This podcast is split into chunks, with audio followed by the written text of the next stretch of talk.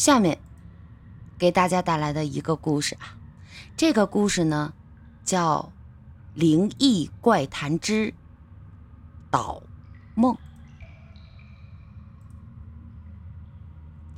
哎呦，才发现我没有添加这个背景音啊，那咱就直接讲吧。樊简惊奇的发现自己居然，嘿。有个特异功能，能够引导别人的梦境。本是凡人的樊简一直在建筑的工地里头干活，眼看着春节就要临近了，拖欠了一年的工资，硬是发不下来。樊简和工友把工头所住的地方围了个水泄不通。工头啊，也有难处。苦着脸说：“开发商拖着工资，他就不给付啊！”说到动情之处，声泪俱下。冤有头，债有主，工友们更想给开发商点颜色看看，但各种方法都用遍了，也没有找到开发商的踪影。工棚里灯光灰暗，樊简。躺在汗滋滋的床上啊，思念着远方，期盼着自己的妻儿，辗转难眠，思绪乱飞中，他突然想到，以前看过一部关于盗梦的电影，要是能把开发商的梦给盗了换了，咦，这就好了。就算达不到盗幻自如的境界，哪怕能引导他的梦境也行啊，让他体验到工人们的酸楚，或许他就良心发现，快点就把大家的血汗钱给支付了。半睡半醒之间，樊简真的进入了开发商的梦。这开发商正做着美梦呢，与一个重要岗位的官员。结拜成了把兄弟，拿下了一个非常非常重要的项目。这樊简立即引导开发商的梦，官员落马，项目失败，一夜之间，嘿，成了穷光蛋。这为了讲养家糊口，只好啊到工地做工。到了年关，开发商拖欠工资，无助的他和一帮工友四处讨钱。这一觉醒来，已经是。次日的晌午了，樊简刚睁开眼睛，就听到工棚外一阵的欢呼啊！这出门一看，是开发商提着一大皮箱的现金，挨个支付工人们的工资。樊简就自己想啊，哎，不会是真的吧？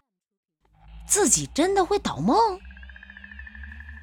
他把这个奇怪的事儿呢？告诉了最要好的兄弟金强，金强摸摸他的额头说：“哼，也没发烧，这咋胡言乱语的？”到了春节，回到了家，这樊简的妹妹啊上门哭诉，说自己男人做生意赚了点钱，他妈在外边包了个小三儿，对他娘俩不管不顾的。樊简说：“哎呀，别着急，我会想办法。”让我妹夫回心转意的。到了夜里，樊简想借助这个事儿啊，再一次测测试这个导梦的功能。半睡半醒之间，樊简顺利的进入了妹夫的梦境。妹夫和小情人相伴到新马泰正旅游呢，那亲亲我我，缠缠绵绵，如胶似漆的。樊简开始引导妹夫的梦了。小情人是个有夫之妇，奸情败露，其丈夫呢拎了一把透着寒光的钢刀，一路的追杀。早上一醒来，妹夫都到家里，可怜巴巴的就开始忏悔，要妹妹不计前嫌，给他自己改过自新的机会。这看着小两口也重归于好了，樊简对自己的导梦本领啊，那是深信不疑。过完节之后，到了工地，樊姐依然过着平凡的打工生活。只是工友们有困难的时候，她就会运用这导梦的功能出手相助。金强的儿子沉迷于网络游戏，荒废学业。他就引导孩子的梦境，让他看到二十年后自己落魄的景象，令孩子自戒网瘾，发奋学习。五牛的父亲患了妄想症，他进入了这个老父亲的梦境里，引导他回归现实生活，令其生活恢复了正轨。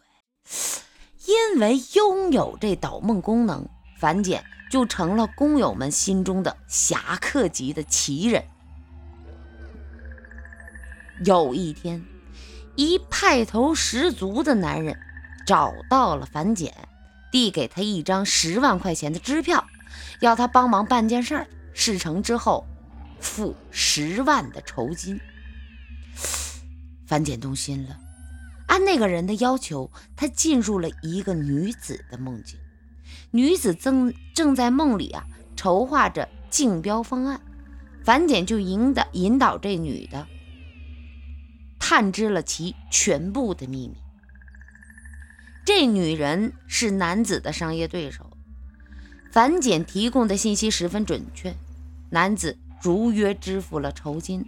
那有了这次成功，樊简呢？不再满足于做建筑工地的凡人了，他用轻松赚来的二十万，在闹市区的高档写字楼租下了一套房，成立了导梦工作室。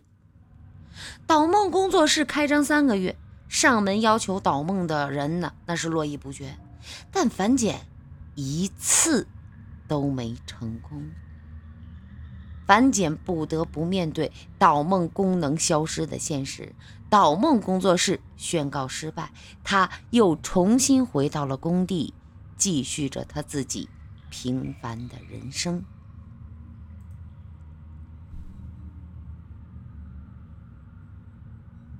好啦，这故事讲完了，你看虚了吧？我就知道得得输，但是没关系。